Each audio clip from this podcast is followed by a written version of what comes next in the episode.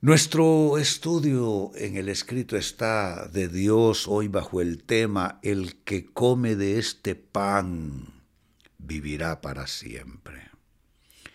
Amados hermanos, vivimos luchando para obtener el pan nuestro de cada día. Qué difícil es la subsistencia material, poder dotar a nuestras familias de todo aquello que necesitan y la búsqueda del pan diario es la manera de definir esa lucha de nosotros los humanos por obtener aquello que necesitamos en lo personal y necesitan nuestras familias. Pero mire qué tremendo tema. El que come de este pan vivirá para siempre. Pero ¿qué pan es ese? Que puede saciar permanentemente y para siempre. Leamos el Evangelio de Juan capítulo 6, versículo 58, dice así. Este es el pan que bajó del cielo. Ay Dios santo, qué maravilloso. Saben, Jesús es el pan vivo que descendió del cielo. Este es el pan que bajó del cielo. Los antepasados de ustedes comieron maná y murieron. Se refiere al milagro de alimentación que duró muchos años. Dios alimentando con maná a su pueblo. Pero, sigo leyendo, el que come de este pan vivirá para siempre.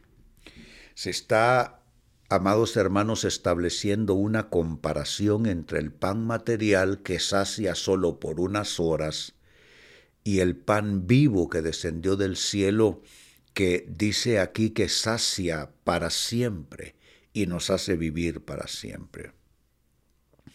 Mi comentario para ustedes es el siguiente. Amados hermanos, hay dos tipos de alimento. El alimento natural y el alimento espiritual. Lo que se está diciendo en el texto es que el alimento espiritual es imperecedero. Es un pan que no se, no se arruina, no se echa a perder.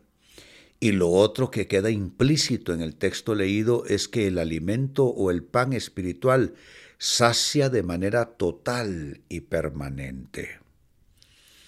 Yo era un adolescente todavía cuando vagaba sin rumbo en mi propia vida y mi historia y circunstancias. Probaba de todo en una condición de sed y hambre que nada podía saciar me introduje en el mundo de las drogas, eh, viví como un hippie algunos años, deambulando de un sitio al otro, eh, a veces interpretando con la guitarra en alguna plaza, en algún lugar, en alguna escuela para recibir algo a cambio, en fin. Pero un sábado de un mes de agosto de 1972 entré a ese lugar y se estaba ofreciendo el pan vivo que descendió del cielo. Comí de ese pan. Han pasado 50 años desde entonces. Amados hermanos, y estoy aquí para testificarles que el que come de ese pan, aleluya, vivirá para siempre. Y este llamado lo hago para todas aquellas personas que creen en Dios, creen en la Biblia como palabra de Dios y creen en la predicación del Evangelio, pero no han recibido el pan, no lo han comido. ¿Y cómo se come ese pan, eh, Pastor René? Dice la Biblia que a los que le recibieron, a los que creen en su nombre, les dio potestad de ser hechos hijos de Dios. Pablo, por su parte, dice que si confesares con tu boca, así se come ese pan, si confesares con tu boca que Jesucristo es el Señor, y creyeres en tu corazón que Dios lo levantó de los muertos, serás salvo. Porque con el corazón se cree para justicia, mas con la boca se confiesa para salvación. Esa es la manera como comes ese pan vivo. Esto concuerda, amados hermanos, con la afirmación que dice en la palabra, no solo de pan vivirá el hombre, sino de toda palabra que sale de la boca de Dios. Jesús dijo eso en el desierto. Cuando Satanás quiso venir a avergonzarlo diciendo, ay, ¿cómo es que eres hijo de Dios y estás aquí muriéndote de hambre? Cuarenta días y cuarenta noches Jesús ayunando en el desierto. Y le dice el diablo, si eres hijo de Dios, dile esas piedras que se conviertan en pan. Y Jesús respondió, escrito está, y nosotros así debemos vivir, por el escrito está de Dios. Escrito está, le dice Jesús, no solo de pan vivirá el hombre, sino de toda palabra que sale de la boca de Dios. Pero volviendo al texto, dice, ah, el que come de este pan vivirá para siempre. Me, me, llama la atención esa frase, vivirá para siempre.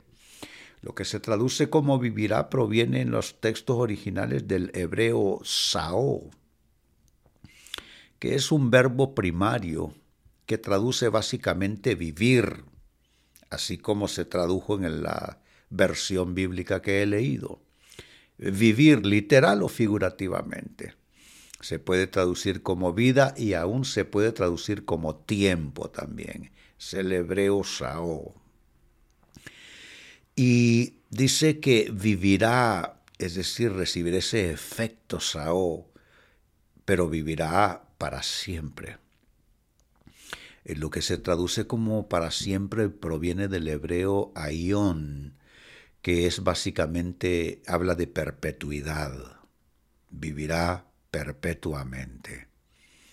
Por implicación, aion se puede traducir como edad o como un curso eterno de la vida o como para siempre vivir o como un comienzo sin fin.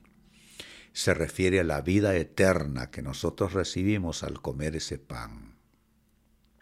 Hay básicamente, amados hermanos, dos destinos eternos. El fuego ardiente que fue preparado no en una maldad del Dios que creó todas las cosas, sino en un sentido de justicia donde los primeros que llegarán ahí serán Satanás y sus demonios, y luego todos aquellos que le sirvieron. Y el otro destino eterno es las moradas celestiales, donde habrá paz, no habrá enfermedad, no habrá guerras, no habrá destrucción.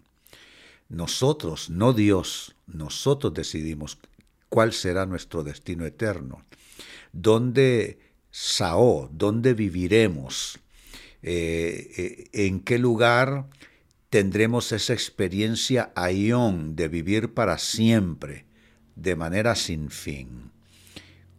¿Cómo decidimos esto? Recibir a Cristo. Recibir a Cristo nos, nos introduce en esa nueva dimensión de haber comido ese pan y el que comiere de ese pan, ese pan vivo que descendió del cielo, vivirá para siempre.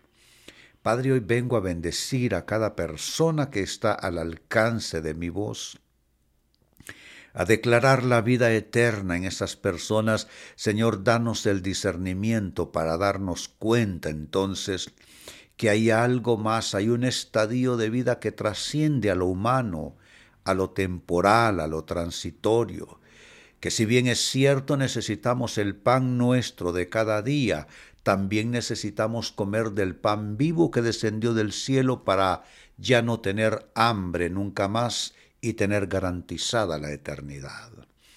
Hermano, hermana, te bendigo en esta hora y cualquiera que sea tu necesidad, quiero garantizarte a Biblia abierta que la respuesta, la solución y la provisión a tu necesidad se llama Jesucristo.